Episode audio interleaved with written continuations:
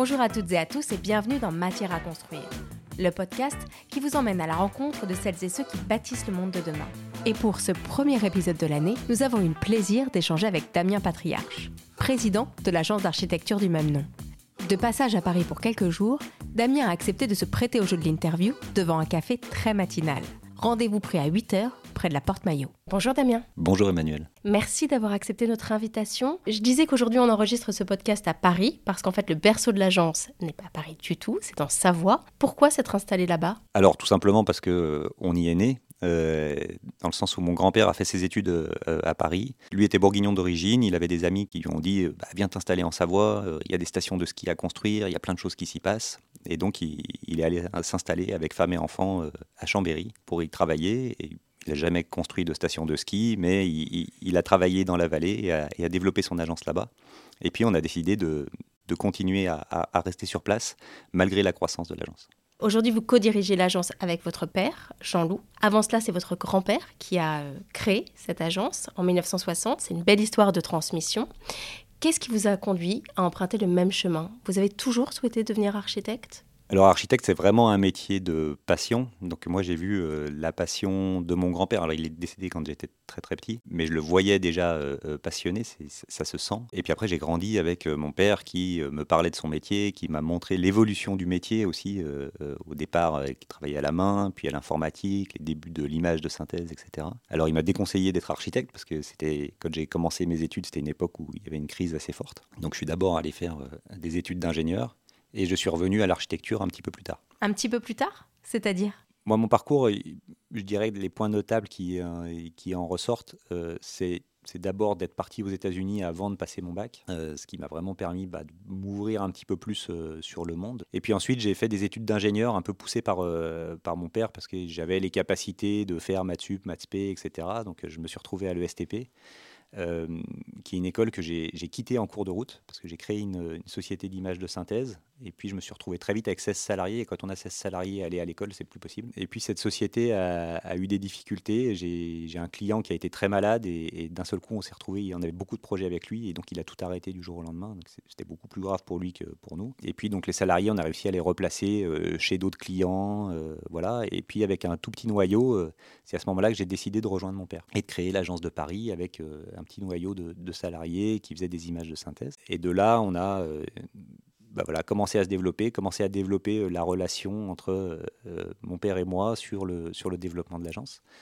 Donc là, j'ai décidé de, de, faire un MBA, donc du management, pour dire tiens, qu'est-ce que je peux amener de différent à l'agence? Et puis j'ai fini par, par faire les études d'architecture dont je, dont je rêvais depuis le début et, et, dont mon père avait essayé de m'écarter.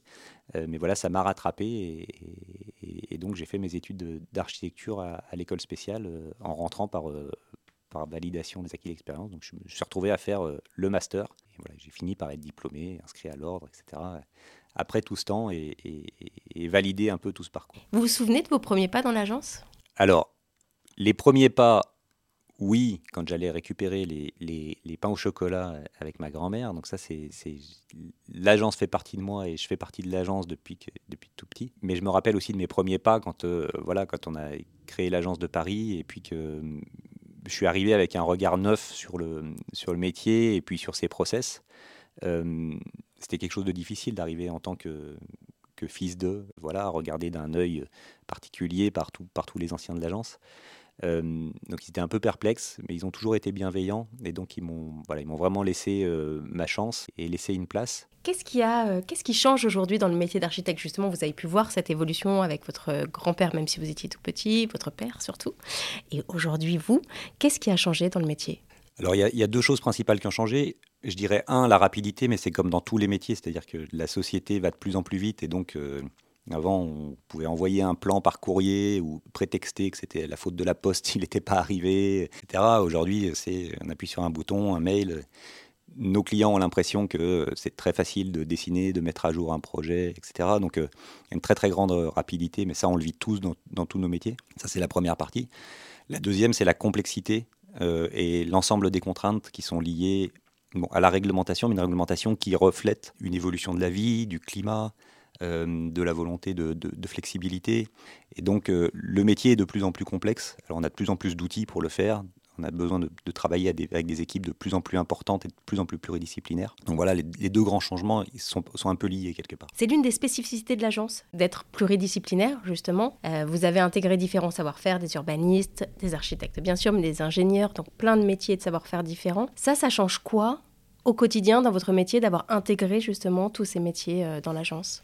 Effectivement, on appelle ça chez nous l'architecture augmentée. On considère que, que l'architecte euh, tout seul ne peut rien euh, à cause de la complexité du métier dont on parlait tout à l'heure. Nous, ça nous, permet d'avoir une très grande réactivité et des habitudes de travail avec des équipes internes qui se connaissent, qui ont l'envie de travailler ensemble, l'habitude de travailler ensemble. Et ça, voilà, ça nous donne un très gros avantage pour que tous les sujets puissent se, réfléchir en même temps, afin d'aller plus vite et puis euh, d'être au plus juste tout de suite. Ça ne nous empêche pas de travailler avec plein de partenaires extérieurs, puisque c'est euh, en allant s'enrichir de, du, maximum de compétences qu'on arrive à faire le, projet le plus pertinent possible. L'architecte augmenté, c'est de reconnaître que l'architecte seul ne peut rien et qu'il a besoin de tout un tas d'autres métiers, euh, de tout un tas d'autres compétences pour justement bien pouvoir faire le sien, euh, qui est celui d'un coordonnateur, d'un chef d'orchestre, euh, qui va venir animer une équipe beaucoup plus complexe et complète, euh, justement pour réaliser ces objets qui sont de, plus en plus contraints, de plus en plus complexes à réaliser, et, avec des, des, programmations qui sont de plus en plus floues, car reflet d'une époque qui va toujours plus vite et qui avance toujours plus loin. Alors, parmi les projets sur lesquels vous avez euh, travaillé, il y a euh, l'Arena Futuroscope, euh, qui est un lieu assez hybride puisqu'il peut recevoir à la fois des événements culturels, sportifs. Quelles ont été vos sources d'inspiration pour travailler sur ce projet? Alors la, source d'inspiration, comme dans tout projet, c'est le, le site et le contexte. Donc une grande réflexion sur les flux, sur comment on va, comment on va arriver sur un site, quelle émotion ça va nous procurer avant même qu'on y rentre. Euh, et qu'on puisse euh, euh, voilà, se, faire, se faire une idée, se préparer au, spectacle, au match qu'on va aller voir.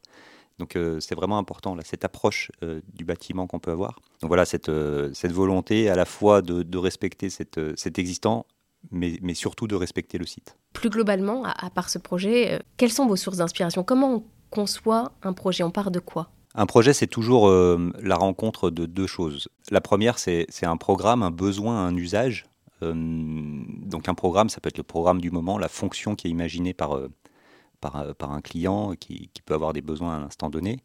Mais c'est aussi qu'est-ce qui pourrait se passer dans le futur dans ce bâtiment-là, imaginer l'usage futur. Donc ça, c'est la première chose, et c'est assez scolaire, ça peut ressembler à une forme de, de Tetris parfois quand on a un programme très défini. Et puis c'est une intuition. On sent qu'on va réussir dans une forme donnée, euh, euh, liée à un contexte euh, dans lequel on va raconter une histoire, liée à l'urbanisme, etc., à faire rentrer ce programme. Et c'est toujours la rencontre de ces deux choses qui va aboutir à un concept qu'on essaye d'avoir toujours assez fort et, pérenne. Il y a aussi deux, deux, manières de regarder le projet. Quand on va aller afficher un plan à 3 mètres de soi, quand on arrive à, lire le plan, à le comprendre, à savoir comment on fonctionne, comment on va déambuler à l'intérieur, comment il, se lit, euh, les espaces servants étant euh, euh, séparés des espaces servis, sentir la flexibilité future, la trame constructive, etc. bien sûr, c'est un des aspects.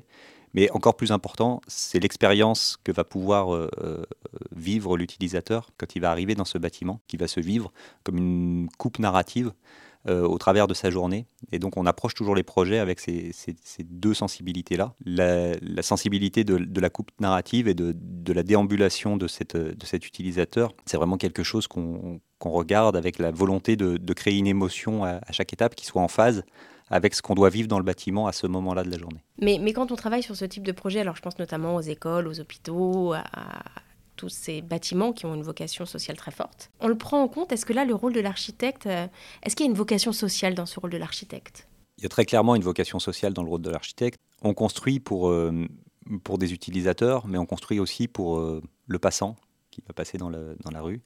Quand on construit pour l'utilisateur, il faut imaginer que le bâtiment, il est fait pour être vécu. Et en plus, il est fait pour être vécu pendant 50 ans, peut-être 100 ans, si on a de la chance. Et, donc, on a, vraiment intérêt à faire attention à ce qu'on dessine. Ça peut avoir un impact sur la vie des gens et il faut vraiment avoir ça en, tête à chaque étape de notre projet pour euh, pas faire de faux pas.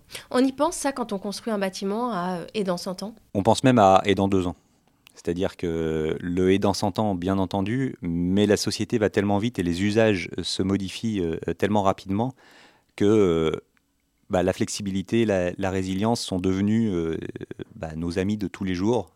et au-delà du programme qu'on peut avoir et de l'usage de, de l'instant T, on est toujours en train d'imaginer quel sera l'usage demain, que ce soit dans deux ans, dans dix ans, dans 50 ans, dans 100 ans. Donc quand on conçoit, c'est vraiment avec cette idée-là en tête. Quelle place tiennent aujourd'hui justement les questions environnementales dans votre réflexion? Alors l'environnement a une, grande place à l'agence depuis, depuis très longtemps. Euh, moi quand je suis arrivé à l'agence vers 2004, on, parlait beaucoup de démarche HQE. Nous à l'époque, on, parlait de démarche BSP, pour bon sens paysan. C'est-à-dire qu'on a toujours eu cette, cette approche de voilà, d'utiliser le bon sens, euh, et il y en a plein, et, depuis très longtemps dans l'histoire euh, de, la construction, de l'architecture, il y a de, très bons gestes et de, très bonnes habitudes à prendre sur les manières de concevoir, en prenant en compte le site, le climat, son orientation, euh, etc., et, l'enveloppe passive du bâtiment. Donc pour nous, c'est quelque chose qui fait partie entière de, l'architecture. C'est pas c'est pas dissociable dans notre approche du métier. Et donc, euh, bien entendu, c'est, voilà, ça, fait partie de notre ADN. Est-ce que vous avez des domaines de prédilection? Alors, on travaille sur euh, à peu près tous les sujets euh, possibles qui, qui, existent en termes de, programmation, toujours très orientés vers l'usage, donc avec cette volonté de comprendre quel est le besoin du client, qui peut être exprimé ou pas exprimé. Donc ça nous permet de, voilà, travailler sur une grande diversité de, de programmes et de, d'innover en allant piocher des idées qui viennent d'un autre programme pour, le, pour les, amener dans le, programme sur lequel on est en train de travailler.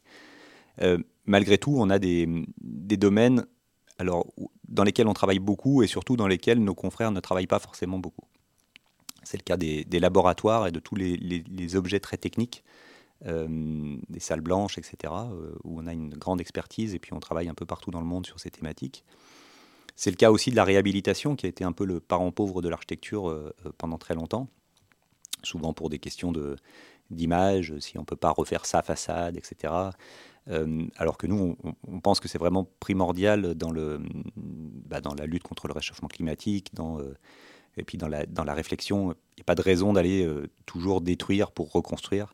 au contraire, on peut utiliser ce qui a été fait, souvent qui a été bien fait, et, de le de le transformer. Un autre domaine de prédilection, c'est celui de l'architecture industrielle, euh, lui aussi qui a été euh, laissé de côté par les architectes et, trusté un petit peu par les, grandes ingénieries. Euh, puisque très orienté process, etc. Nous, on pense que l'industrie est souvent une question de, flux, de gestion de flux, et puis aussi d'image, malgré tout.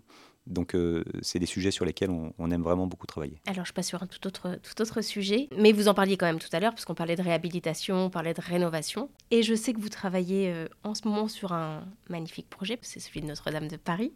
Euh, qu'est-ce que ça fait de s'occuper de Notre-Dame de Paris, qui est quand même un monument exceptionnel? Quand vous êtes rentré la déjà quand vous avez su que vous alliez le faire, vous êtes dit quoi?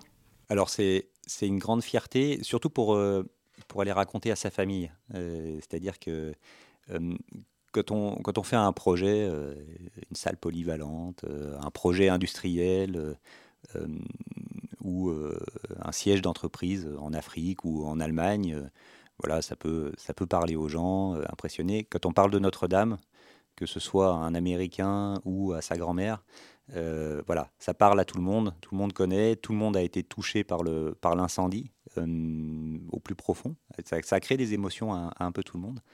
Et donc, euh, d'avoir la chance d'intervenir sur ce, sur ce chantier, euh, voilà, bah, nous aussi, ça nous a créé une émotion forte. La ville de demain, on en parle beaucoup.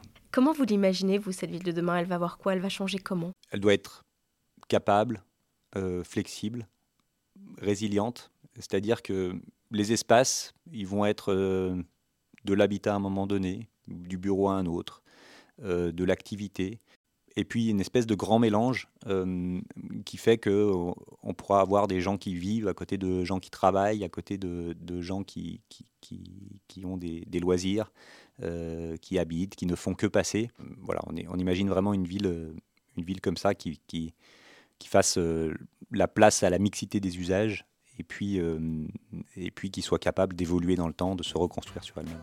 Merci beaucoup Damien. Et merci à toutes et à tous d'avoir été à l'écoute.